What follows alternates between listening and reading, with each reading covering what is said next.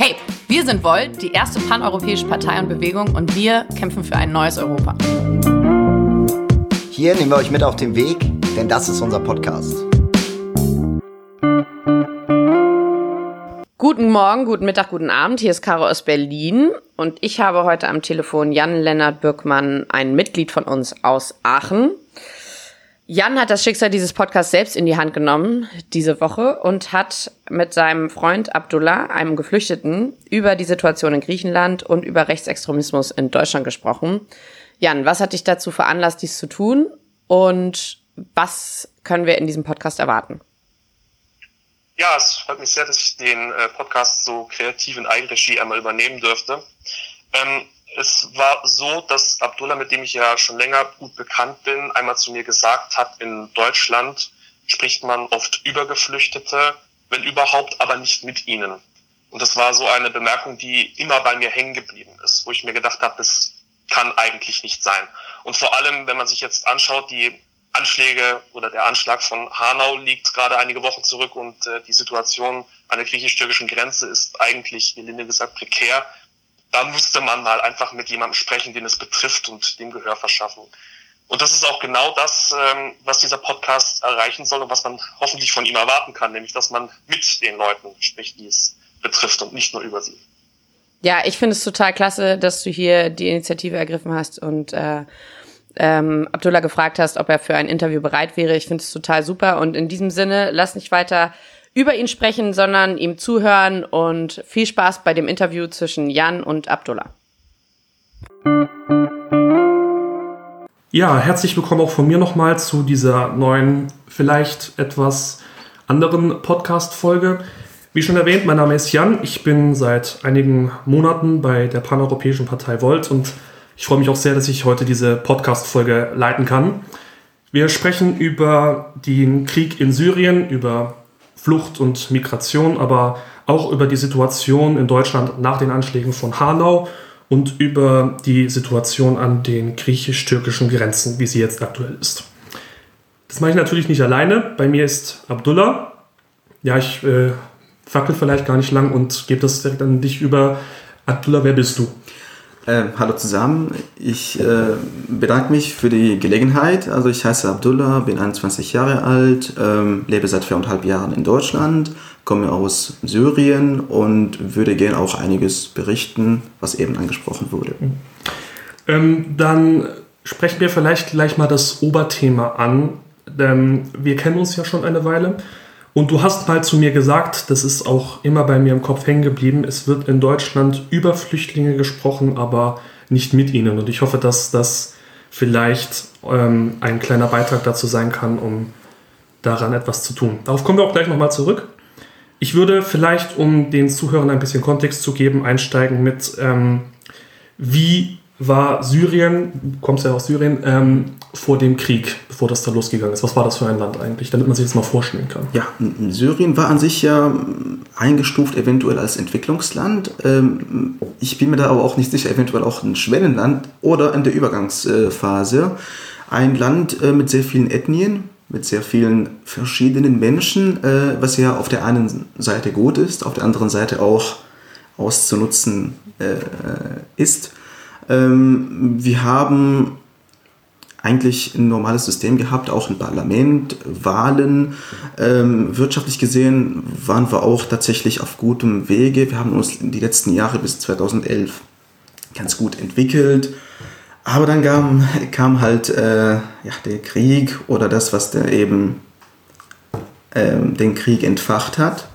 Aber an sich war Syrien äh, ein gut entwickeltes Land äh, mit vielen verschiedenen Menschen und äh, ja, so generell würde ich das so sagen. Wo hast du da gelebt in Syrien? Also ich habe in Aleppo gelebt, seit meinem äh, zweiten Lebensjahr, aber ursprünglich äh, komme ich aus dem Norden, aus Kamischli, bin also Kurde. Mhm. Ähm, wie entwickelte sich das dann, der Krieg? Oder wie hast du das erlebt damals? Wie ging das damals dann los? Ähm, also ganz normal gingen wir zur Schule, aber man muss auch bedenken, vor dem Krieg ähm, gab es auch Situationen oder der, ähm, ich glaube, die Menschen waren mit dem, was da vorhanden war, nicht einverstanden oder nicht zufrieden. Es war ja auch eine Diktatur in dem Sinne. Oder ist das Kann zu- man so bezeichnen. Ja, eigentlich schon. Und äh, das hat sich über Jahre hinweg tatsächlich so gesa- gesammelt und 2011 ist es explodiert. Aber wie kam es dazu? Es gab Kinder in dem Dorf, ich habe den Namen des Dorfes vergessen, aber das kann man auch nachschlagen, ähm, die haben da über das Regime gesprochen, über den Präsidenten Assad? Genau. Und die Kinder wurden aufgrund dessen verhaftet, gefoltert, auf die grauste, äh, grausamste Art und Weise. In Syrien haben wir tatsächlich so eine Art Gesellschaftsschicht, also Respektleute. Da sind die, die eine Art ähm, Ansehen genießen. Die gingen zur Polizeiwache und wollten denen sagen, dass das nicht geht. Äh, die wurden aber rausgeschmissen. Die Respektleute, die eine Art äh, gesellschaftliche Stellung, also hohe gesellschaftliche Stellung genießen, wurden rausgeschmissen und da fing es an.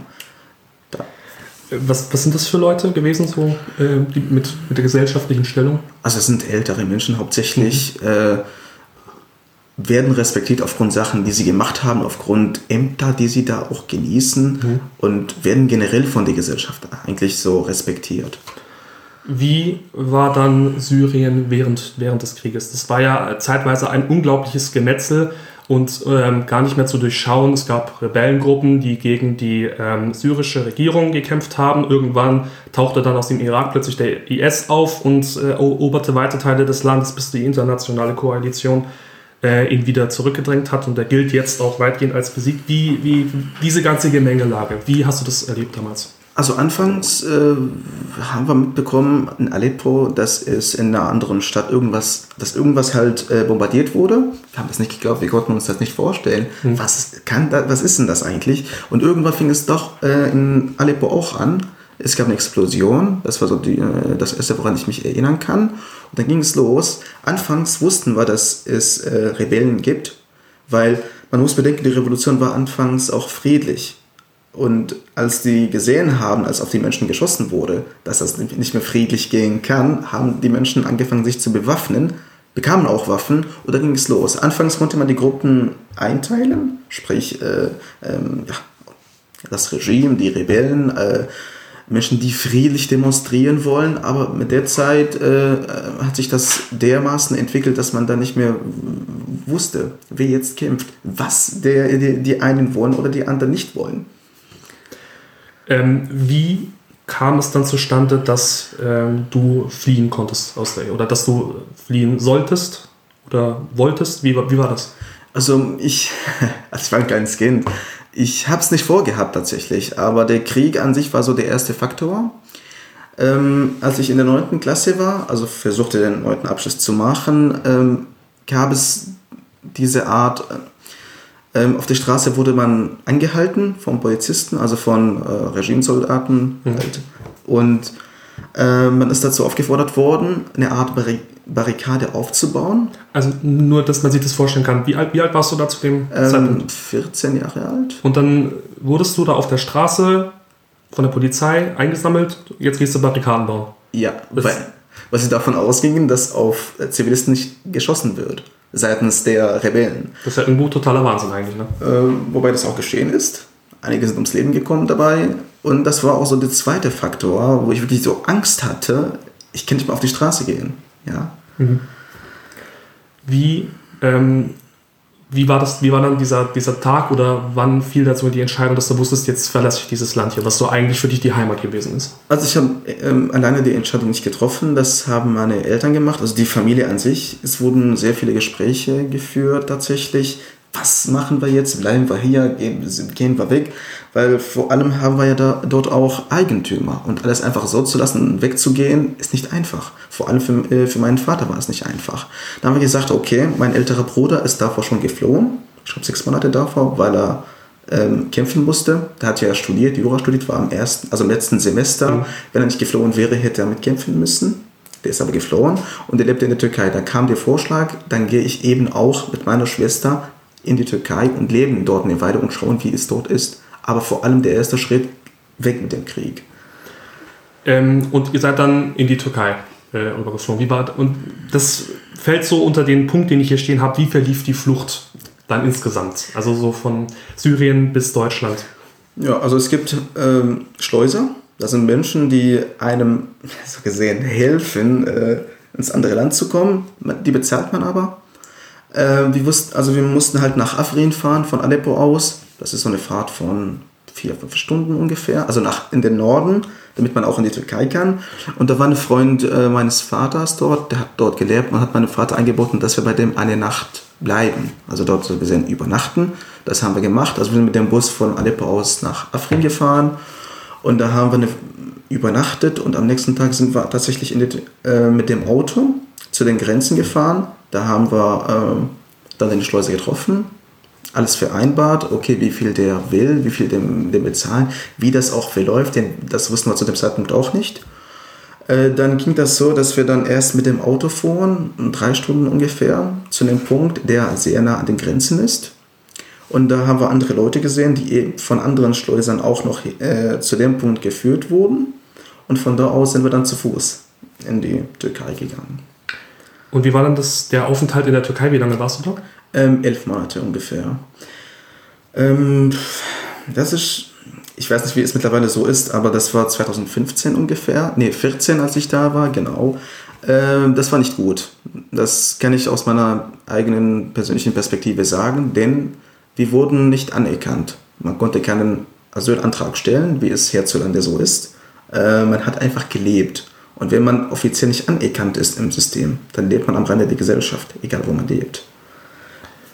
Ähm, wie, wie, wie, stell, wie stellt sich da wie wurde dann mit dir, mit dir umgegangen oder mit Leuten, die du vielleicht gekannt hast oder also, also ich, als Flüchtling? Ja, also ich, die Menschen waren an sich nett, aber das System halt, also es gab natürlich auch Menschen, die rassistisch, also die xenophobisch motiviert waren, aber das System an sich äh, war gegen uns irgendwie und man ist nicht anerkannt worden und man will beispielsweise arbeiten oder zur Schule gehen, Schulbesuch wurde einem verweigert. Äh, wenn man arbeitet, wird kein Vertrag unterschrieben, das heißt man kann zwei, drei Monate arbeiten und kriegt nichts und kann nichts tun wie, ähm, also auch vor allem mit dieser Situation, die du dann in der Türkei hattest, wie kam es dann zustande, dass du Richtung Europa oder beziehungsweise Westeuropa, Deutschland, dass du da, dass ja die Reise weiterging? Ja, das ist das, worauf ich eben, eben angespielt habe, ähm, dass man nicht wirklich leben konnte. Ja, also zwölf Stunden Arbeit. Ich habe selber auch gearbeitet, zweieinhalb Monate. Als was? ähm, das war im Textilbereich. Hm. Äh, aber dann hat nichts gekriegt oder verdient und das ist schwierig. Ich habe bei meinem Bruder gelebt, das heißt, ich konnte immer noch in, unter menschenwürdigen Verhältnissen leben, aber wenn ich eine Familie hätte und Kinder, die ich versorgen müsste, dann mm, wäre eigentlich alles vorbei. Ähm, und das war auch so ein Faktor, es waren mehrere Faktoren, aber es ist auch einer der Faktoren, weshalb, man sich das, weshalb sich mein Vater dazu entschlossen hat, okay, nach Europa, da kann man eventuell eine bessere Zukunft aufbauen. Und ähm, das war dann die nächste Station auf dem Weg nach Deutschland, ähm, als euer Vater dann gesagt hatte, ihr solltet vielleicht besser. Die letzte Station? Die, die nächste. Ach so, die nächste. Äh, war dann entweder Bulgarien oder Griechenland. Bulgarien wäre das ein Landweg, Griechenland wäre das eben mehr.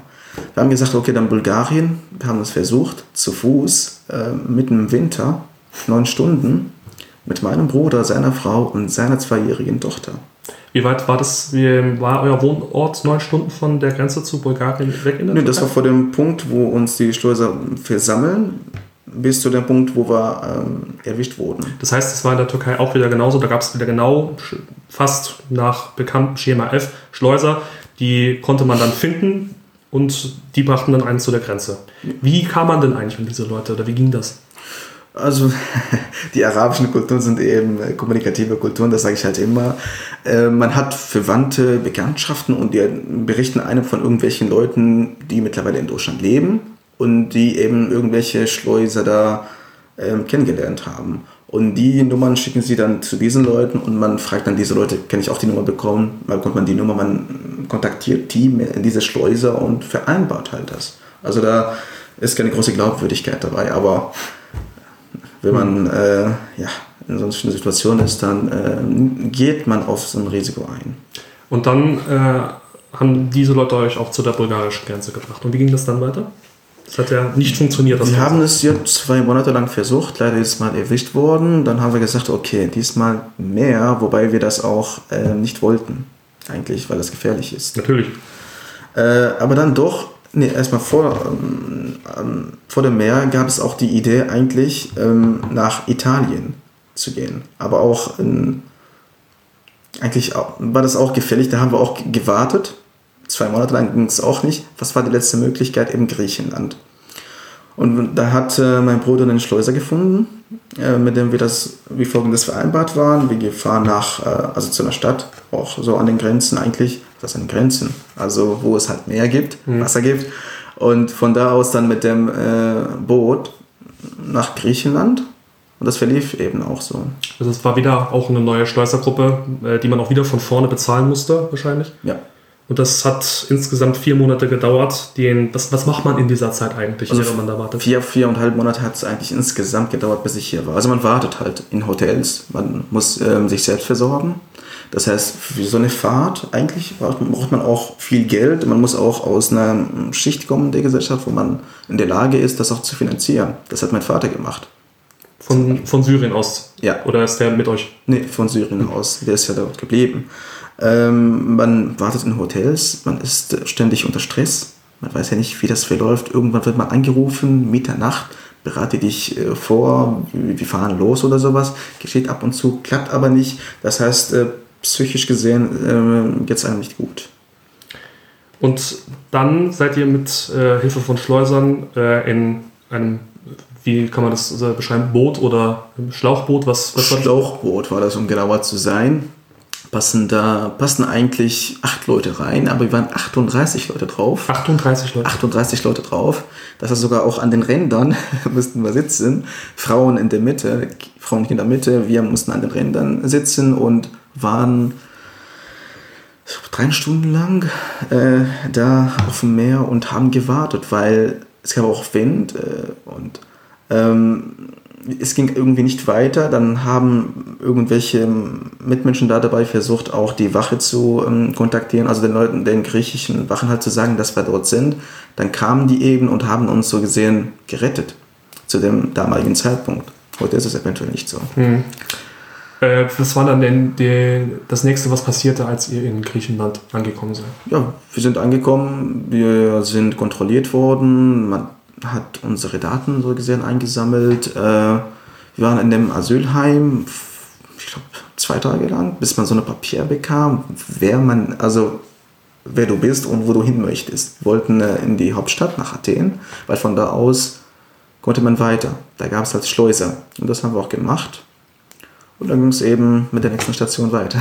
Also es war äh, jedes Mal so ein Prozedere von, wir suchen jetzt einen neuen Schleuser und der bringt uns dann wieder ein bisschen weiter. Kann man sich das so vorstellen? Ja. Wie kam es dann, dass ähm, ihr, oder anders gefragt, ähm, mit wem warst du zu dem Zeitpunkt noch unterwegs? Du hast ja gesagt, ein Teil deiner Familie oder dein Vater ist in Syrien geblieben. Mit wem warst du zu dem Zeitpunkt dann? Also mit meinem Bruder, der da schon gelebt hat, und seiner Frau und seiner zweijährigen Tochter. Du hast erwähnt, dass du aus Syrien nach, zu, in die Türkei mit deiner Schwester geflogen bist. War die nicht mehr dabei? Ja, die ist äh, verheiratet und nach Jordanien gefahren. Also die lebte dann zu dem Zeitpunkt auch in Jordanien. Okay. Und ähm, ihr, wie kam es dann, dass ihr nach Deutschland gekommen seid? Von Griechenland aus? Ja, also wenn ich das jetzt sage, würde der eine oder andere lachen, aber Deutschland war nicht unser Ziel. Schweden, war- Schweden war das Ziel an sich. äh, Aber irgendwann, als wir in Österreich waren, ähm, haben uns Verwandte kontaktiert und gesagt, äh, wir leben hier. Einige leben auch seit 20 Jahren hier. Äh, Es ist gut, äh, man kann sich treffen. Es ist immer besser, wenn da Verwandte auch dabei sind und so weiter. Und wir gesagt, ja, okay, komm, Griech, äh, Deutschland. Aber das war nicht so einkalkuliert. Ähm, wie stellte sich das heraus? Oder dann hatte man plötzlich Verwandte, die auch in Deutschland sind, oder wie habt ihr Kontakt zu denen bekommen? Die waren schon immer dort gewesen, tatsächlich. Wusstet ihr das auch? Ja, aber wenn man so in der Nähe ist und, sag ich mal, in Österreich in der Nähe ist und eine Entscheidung treffen muss, wo will ich jetzt hin, dann kontaktieren sie auch einen, um einen zu beraten, so in der Hinsicht. Man hat ja, ähm, wenn man nicht Unionsbürgerschaft besitzt, in dem Sinne auch nicht die Reisefreiheit in dem Schengen-Raum in der Europäischen Union. Wie habt ihr es dann überhaupt erst nach Österreich eigentlich geschafft, von Griechenland aus? Und das ist illegal mit Hilfe der Schleuser tatsächlich. Auch wieder. Ja. Also das heißt, es ist ähm, in der Europäischen Union innenpolitisch auch nicht gelungen zu verhindern, dass, wenn man eigentlich schon registriert war als Flüchtling, dann konntet ihr auch wieder irgendwie nach Österreich. Das war schwierig, also das war an sich schwierig. Man wurde erwischt mehrmals, aber man hat es weiterhin versucht und es war möglich, dennoch weiterzukommen. Wie sah das aus? Ist man dann so in einem in einem abgedunkelten Kastenwagen transportiert? Oder wie, wie sieht das aus, wenn man dann geschleust wird innerhalb der Europäischen Union? Was ja die meisten, glaube ich, gar nicht so auf dem Schirm, Schirm haben, dass das auch, dass das auch gibt. Also teilweise zu Fuß, aber auch mit Autos, normal, aber auch im, äh, also im Kasten auch noch. Äh, also es ist unterschiedlich. Und äh, es kommt auch manchmal dazu, dass man halt warten muss, bis irgendwelche Soldaten oder bis irgendwelche Wachen da weg sind. Das heißt, man bleibt auch teilweise ohne Essen, wenn man nicht viel Essen dabei hat. Man muss warten, bis, es, bis sich das regelt an den Grenzen. Bist du mal erwischt worden dabei? Mehrmals. Und die haben euch aber nicht nach Griechenland zurückgeschickt, oder? Ähm, nein, das äh, war da nicht, aber das war zum Beispiel in Bulgarien so, als wir da, dort erwischt wurden. Äh, die haben uns geschickt, also in die Türkei wieder. Das heißt, ihr seid von Griechenland zuerst dann äh, in, nach Bulgarien? Oder? Nee, Griechenland, Mazedonien und Serbien. Aber wo ich erwischt wurde, ähm, das kam eher ähm, zwischen der Türkei und Bulgarien. Halt. Das heißt, von dieser Strecke bis ähm, von Griechenland bis nach Österreich, Deutschland, da liegt noch eine äh, ganze Chose an anderen Ländern, in die ihr, über die ihr versucht habt, in, äh, wieder in die Europäische Union oder nach Norden weiterzukommen. Ja. Das ist relativ komplex, glaube ich. Ja, wenn man das, also wenn man da an der Schiene unterwegs ist, dann fällt das einem einfach eigentlich. Also vor der Gefahr natürlich, vor der Risiken, aber irgendwann gewöhnt man sich halt auch daran. Dann ähm, springen wir mal zu dem Punkt, wo du dann an, angefangen hast, in Deutschland musst, musstest du dann ja auch anfangen, irgendwann dich zu integrieren. Wie lief das eigentlich, dass du dann in Deutschland, ich sag mal, Fuß fassen konntest? Also wir sind in München angekommen. Ich bin alleine angekommen, denn mein Bruder und seine Frau blieben in Österreich. Die haben sich nicht entschlossen, die wollten eventuell in die Schweiz. Das kam dann auch plötzlich äh, auf. Ich bin angekommen, hab, also ging zu der Polizei und habe gesagt, äh, I am a new here, I am a refugee und so weiter, weil ich konnte kein Deutsch.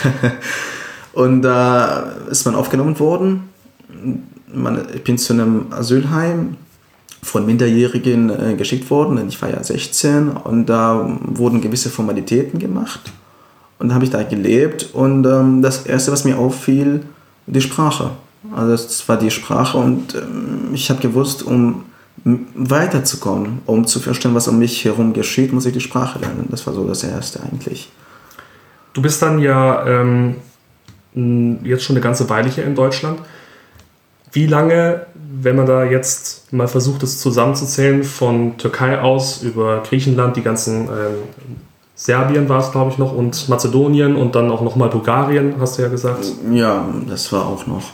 Und ähm, Griechenland wie lange bist du dann jetzt im Prinzip auf der Flucht gewesen?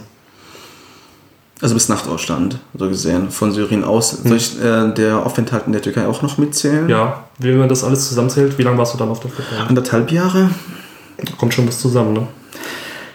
Und wenn du, wenn du jetzt darauf zurückschaust, bist ja jetzt, ähm, du bist ja, gehst auch noch zur Schule, wenn ich das äh, so sagen darf, ähm, wirst auch dein Abitur machen hier in Deutschland. Also man kann sagen, du hast dich mit Erfolg integriert. Ich ähm, erinnere mich auch immer gerne an diese eine Gelegenheit, als ich feststellte, dass du deutsche Fachwörter benutzt, äh, benutzt hast, die kannte ich gar nicht.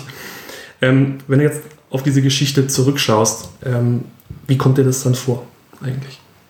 Das äh, kommt einem wie ein Traum vor. Ich glaube das nicht. Ähm, mittlerweile bin ich seit mehr als viereinhalb Jahren hier. Ähm, die Ereignisse hat man nicht direkt auf dem Schirm, aber die äh, sind einem immanent. Also sind wirklich in einem drin und daran erinnert man sich ab und zu. Das kommt mir einem Traum vor. Also wirklich. Du hast ja, und das ist auch so der Leitfaden unseres äh, Gesprächs heute, du hast mal zu mir gesagt, ähm, man spricht in Deutschland oder in Europa, je nachdem, über Flüchtlinge, aber nicht mit ihnen. Was hat dich zu dieser Erkenntnis oder zu diesem Satz gebracht? Also der Satz äh, stammt ehrlicherweise nicht von mir, von meinem Bruder, aber ähm, wie er auf diesen Satz kam, äh, das hat damit zu tun, dass wir darüber geredet haben und darüber reden wir auch ständig, wie es so ist, wie, die, wie der Status quo so ist, wie sich das entwickelt. Wie ist der denn, der Status quo? Schwierig zu sagen. Ich finde, ähm, viele Menschen stellen sich ähm, die Flüchtlinge oder das, was die Flüchtlinge durchgemacht haben, anders vor, als das in der Wirklichkeit ist.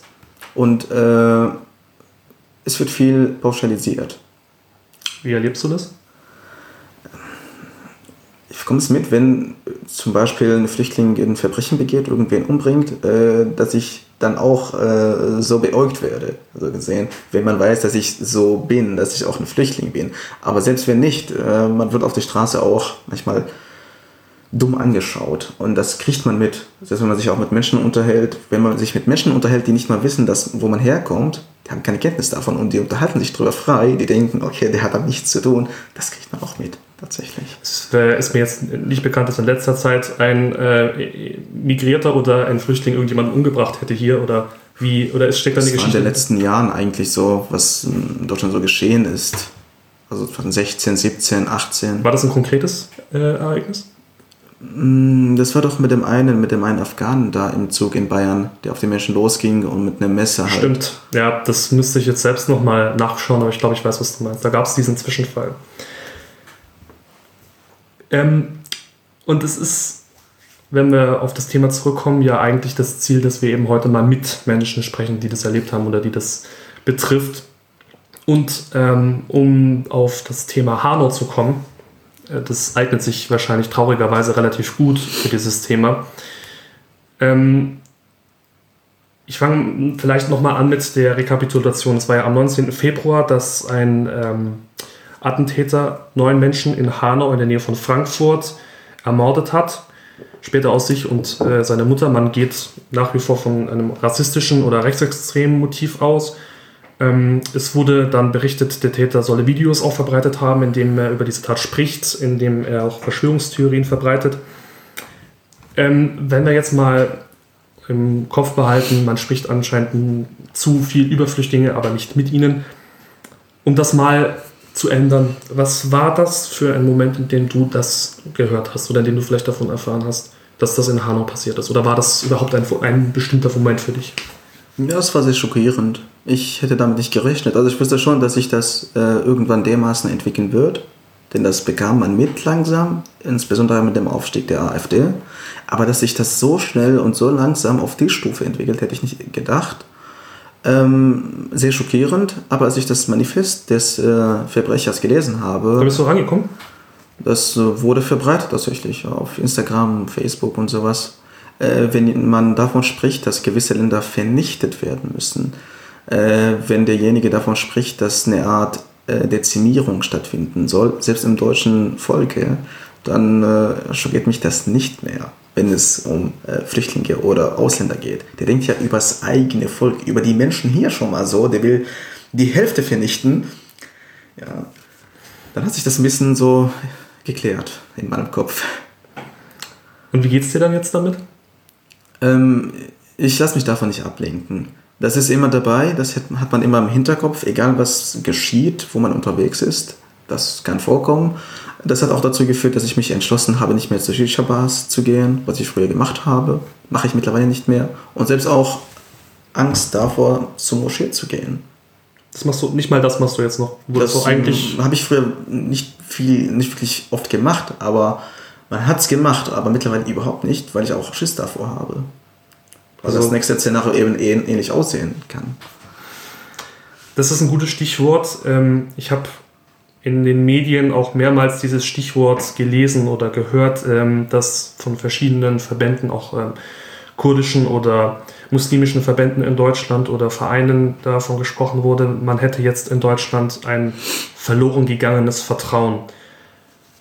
Wie nimmst du das wahr oder wie nehmen das die Leute wahr, mit denen du ähm, zu tun hast oder die du kennst, die vielleicht selbst muslimisch sind oder wie wird das da wahrgenommen? Das ist halt unterschiedlich. Also bei Menschen, die hier geboren sind, äh, die fühlen sich im Stich gelassen, die fühlen sich hier nicht mehr angekommen. Einige haben sich ganz gut integriert, einige haben die Sprache gelernt, aber wenn man feststellt, dass äh, das Aussehen dafür sorgen kann, dass man umgebracht wird, äh, dann erlebt man so eine Art ähm, Sinnkrise, würde ich mal sagen.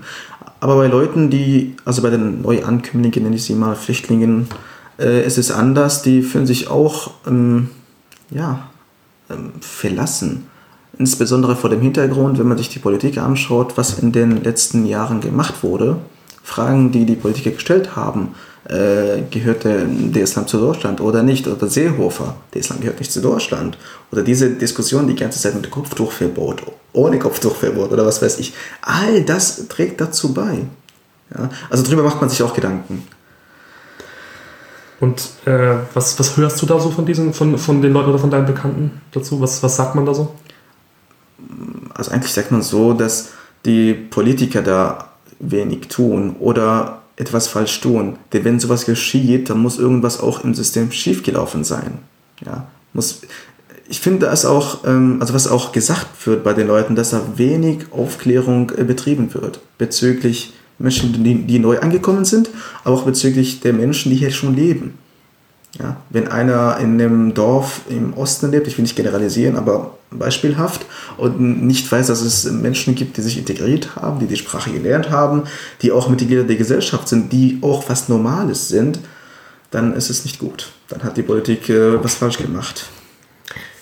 Ähm, die, das Stichwort Politik ist auch wieder ein sehr gutes. Es ist ja jetzt auch eine relativ heftige Debatte die ganze Zeit darüber geführt worden, welche Rolle die AfD bei der ähm, ganzen Sache in Hanau gespielt hat. Ähm, ich möchte da mal den SPD-Fraktionschef im Bundestag, Rolf Mützenich, zitieren, der gesagt hat, Sie haben den Boden bereitet, Sie haben sich schuldig gemacht. Das ist erstmal relativ plakativ. Die ähm, AfD beklagt auch eine Kampagne gegen sich. Das ist alles ein relativ komplexes Themenfeld. Ähm, wie siehst du das oder wie, sie, wie, wie siehst du das? Mm, also mit Hilfe meiner bisherigen Erfahrungen kann ich sagen, dass es äh, die AfD ist natürlich damit verantwortlich, ist aber nicht die einzige Partei, die da dafür gesorgt hat. Ich glaube, jeder, der ähm, ähm, den Islam als was Fremdes und Neues in Deutschland gesehen hat, hat äh, indirekt auch dazu beigetragen. Wie eben angesprochen, die Diskussion Kopftuchverbot. Ja. Also es mm, ist, glaube ich, nichts, also man kann nicht sagen, die AfD hätte aktiv dazu beigetragen und dass man jetzt irgendjemanden ermorden soll. Das stimmt nicht, das wäre auch äh, falsch, das zu behaupten. Aber du würdest eine, eine Verantwortung, hast du gesagt, siehst du bei der AfD ja, natürlich, die sind auch damit verantwortlich, aber die anderen auch. Woran machst du das fest? Ähm, ich mache das daran fest, dass da nicht differenziert wird. Egal, äh, wo gesprochen wird. Ähm, selbst das, das ist schwierig zu erklären, aber ich doch, dass, dass es auch in den letzten Jahren zum Beispiel, ähm, dass sich Subkulturen sozusagen herauskristallisiert haben, irgendwie, äh, dass Subkulturen entstanden sind, also Parallelgesellschaften. Das hat damit nicht viel zu tun, aber wenn sowas entsteht, dann heißt es, irgendwas läuft schief. Also zum Beispiel eine, wenn man es jetzt mal bloß Beispiel auf eine muslimische Subkultur vielleicht oder eine, eine kurdische vielleicht? Oder? Ja, man, man ist hier geboren, aber dennoch gehört man nicht dazu. Dann heißt es, die Politik hat was falsch gemacht. In Amerika ist es beispielsweise nicht so. Man ist dort geboren und man gehört halt einfach dazu. Punkt. Ja, hier ist es nicht so. Und daher sage ich immer, das hat nicht nur AfD, natürlich auch, aber nicht nur die, die AfD. Also da sind auch mehrere Faktoren und mehrere Parteien dabei, die verantwortlich sind. Welche, welche wären es denn noch? Dass jetzt die Integration deiner Meinung nach anscheinend nicht so gut funktioniert, dass sich da ähm, Subkulturen herausbilden, die wenn, welch wie auch immer gearteten Einfluss äh, haben, wenn man das mal jetzt von vorn bis hinten durchgeht. Was, was, was, welche Verantwortlichen gibt es für dich denn noch?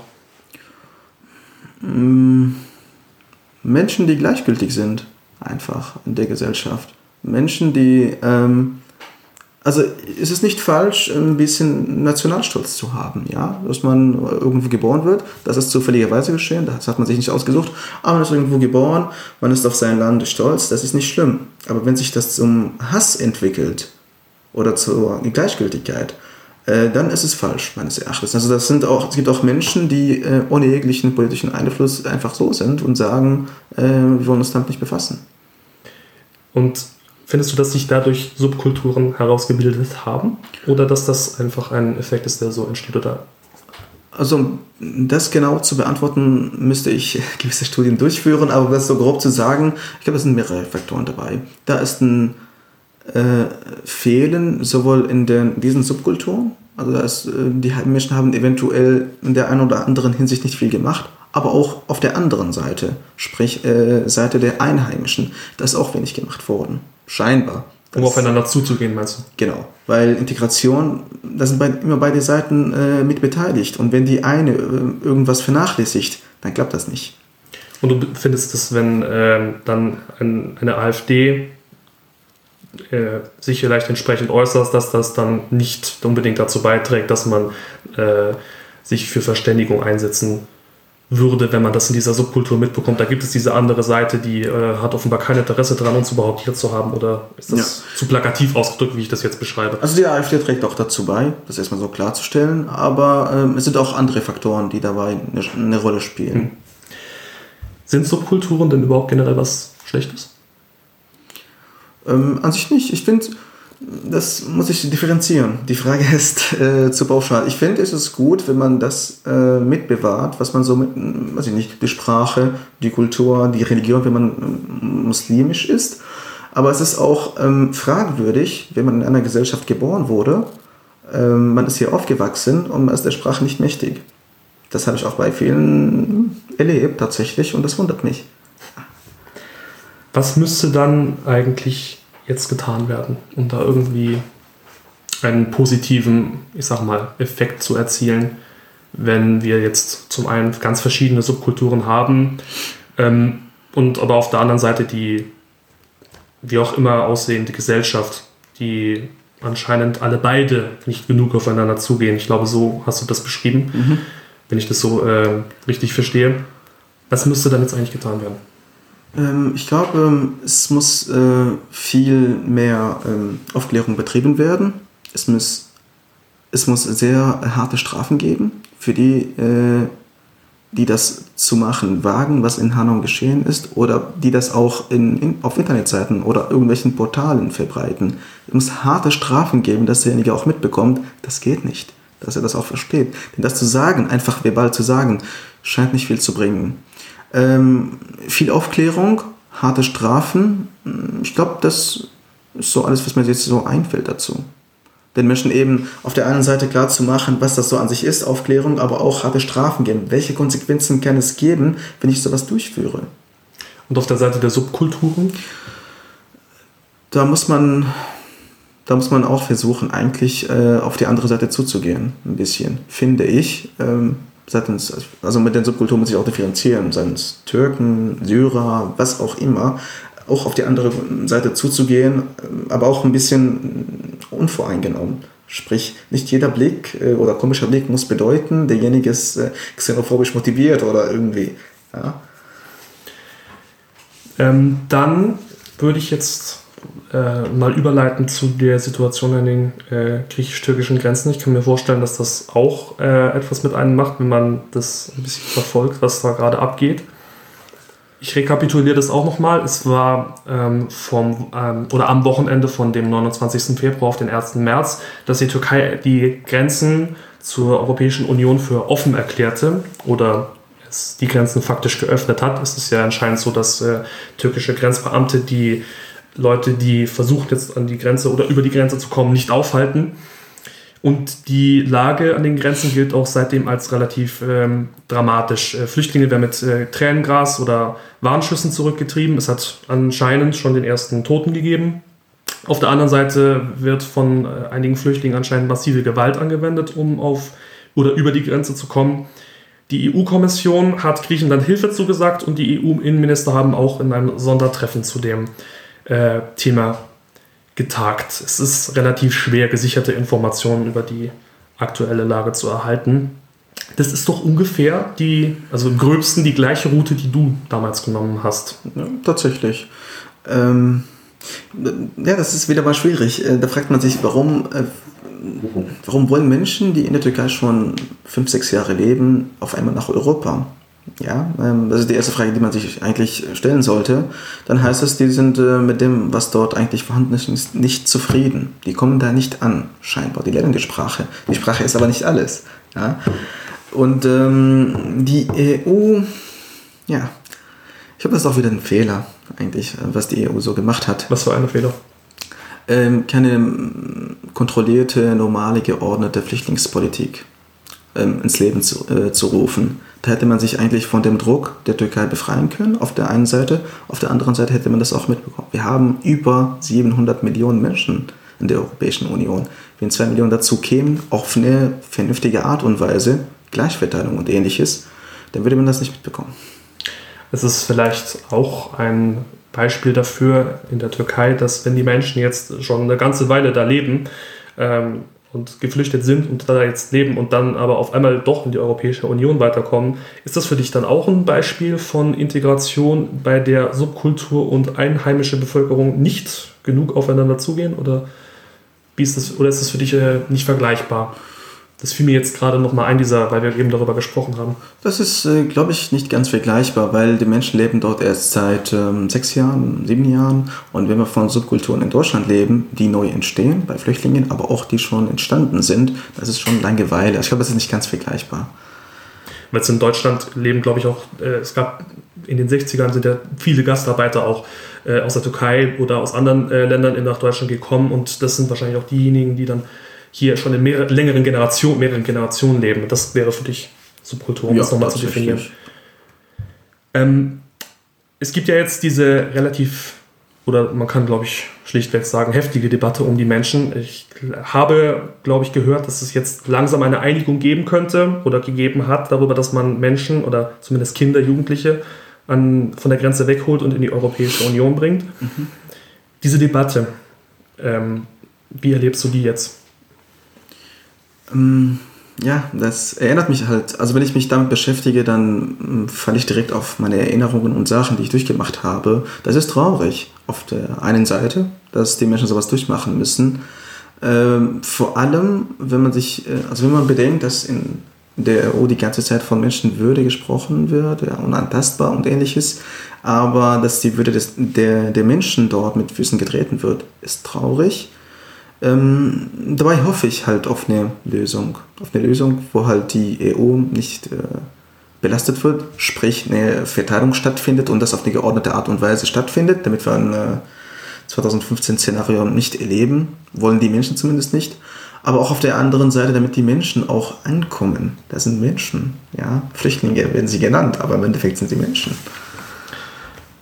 Ähm, also für dich wäre die Lösung ein eine Neuverhandlung des Dublin-Abkommens. Das ist ja das, was eigentlich Verteilung von Flüchtlingen regelt. Es ist ja so, dass wenn ein Flüchtling oder ein Mensch Asyl beantragt in einem Staat, dann hat der Fall auch dort in diesem Staat behandelt zu werden, was ähm, relativ unfair ist, wie auch Ursula von der Leyen schon gesagt hat, weil das dann immer die Grenzstaaten am Mittelmeer, Griechenland, Spanien und äh, Italien sind, die sich darum kümmern müssen und die sich auch damit alleingelassen fühlen.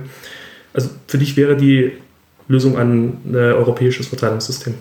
Ja, eigentlich schon. Und ich bin mir eigentlich Schwierigkeiten auch bewusst, die schon vorhanden sind, äh, wo die. Genau, diese Schwierigkeiten nämlich, wie empfindest du es dann oder was denkst du dann, wenn ähm, viele osteuropäische Länder oder vorher war es auch Großbritannien oder Dänemark sich dann geweigert haben oder zumindest große Vorbehalte hatten, Flüchtlinge aufzunehmen. Ich glaube, es wurden auch Flüchtlinge aufgenommen, das kann ich jetzt nicht äh, pauschal sagen, aber es gab ja große Vorbehalte. Was, was denkst du dann?